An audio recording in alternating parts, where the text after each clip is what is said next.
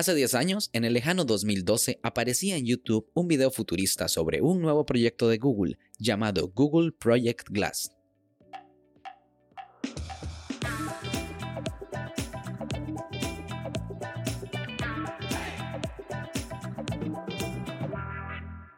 Hola a todos y sean bienvenidos y bienvenidas a este nuevo capítulo de Daily Meeting, podcast diario de cultura de Internet. Este es el capítulo 124 y hoy es lunes 14 de febrero de 2012.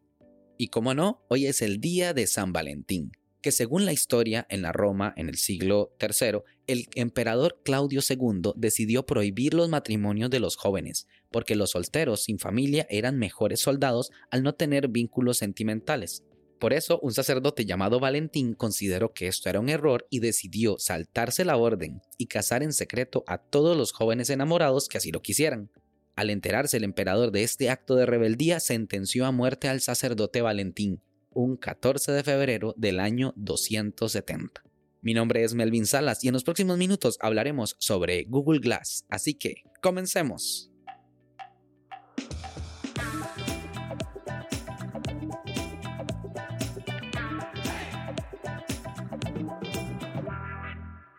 El video del cual les hablo es muy corto, apenas dura 2 minutos y 30 segundos, en el que se muestra el concepto de lo que puede llegar a ser un día con unos lentes tecnológicos.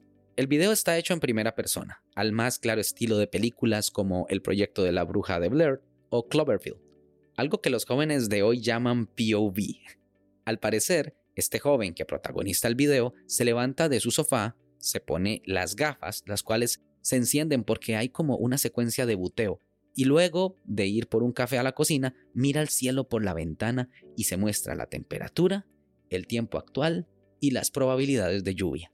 Luego se le ve desayunando y es interrumpido por una notificación de su amigo preguntando que si se van a reunir hoy. E inmediatamente el sistema le pide que le responda, lo cual es totalmente inapropiado, en mi opinión. Pero bueno, luego sale de su casa y va a tomar el metro pero las gafas le avisan que no hay servicio e inmediatamente le sugiere que vaya caminando, porque parece que está como a menos de un kilómetro de distancia de su destino. Después se dedica a tomar fotos durante el camino, guardar lugares y al final hace una videollamada. Recuerdo muy bien que este video concepto me hizo explotar la cabeza la primera vez que lo vi y dije, wow, yo quiero uno de esos. Y miré mis lentes no tecnológicos con un poco de lástima.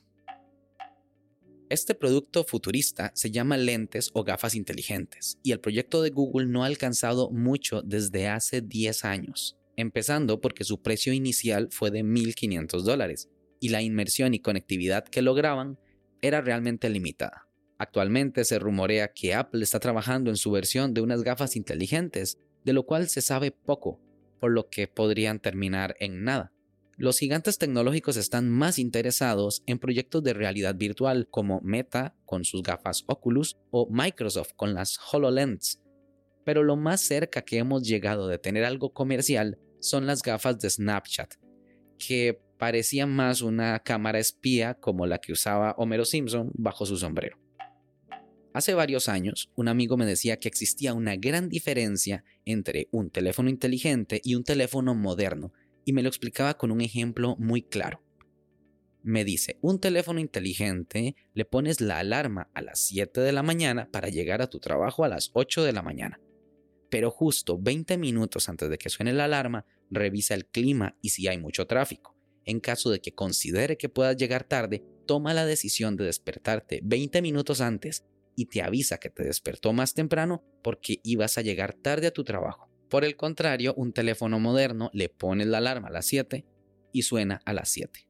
Un teléfono moderno es tonto, por lo que llamar smartphone a nuestros celulares es darle un mérito que no posee. Quizás una estrategia de mercadeo o parte de la evolución de la industria, pero puede llevar a confusiones. La semana pasada, Mariano Rentería ponía en Twitter que no tenía sentido llamar contratos inteligentes a los contratos electrónicos que se colocan en los bloques de un blockchain, porque no eran inteligentes, solamente eran inalterables. Por lo que volviendo al video, podemos ver unas gafas inteligentes que avisa cuando hay un problema en el metro justo antes de entrar y sugerir que vaya caminando. Esto es lo que le diría Jarvis a Tony Stark. Pero no es algo que esperamos que hagan unas gafas, porque justo han pasado 10 años y eso tampoco lo logran hacer nuestros teléfonos inteligentes. Y para finalizar, quisiera hablarles un poco de la inmediatez.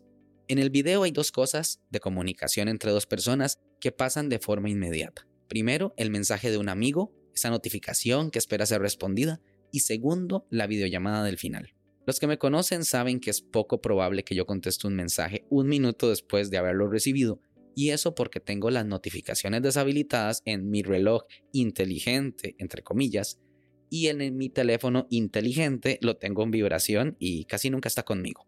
Pero esto lo hago más por un asunto de paz mental, porque vivimos en un mundo donde todo debe ser inmediato, contestar los mensajes, contestar las llamadas, y por eso a la gente le cuesta tanto despegarse del celular. ¿O acaso no se han dado cuenta que en el cine siempre hay alguien contestando mensajes en media película? El teléfono celular siempre con nosotros nos hace sentir más seguros de tener una conexión inmediata en caso de que lo necesitemos, pero justo responder de forma urgente todas las notificaciones no nos hace más bien esclavos de nuestro teléfono. ¿Y tú? ¿Crees que las gafas inteligentes lleguen pronto? Sin más, este episodio llega a su fin. Recuerda dejar tus comentarios en Twitter, arroba Melvin Salas. Si quieres estar atento sobre los capítulos futuros, no olvides suscribirte desde tu aplicación de podcast favorita. También suscribirte a la newsletter semanal y formar parte de nuestra comunidad de Telegram en melvinsalas.com barra podcast. Este capítulo fue grabado con mucho cariño en Dublín, Irlanda. Nos escuchamos mañana. Hasta luego.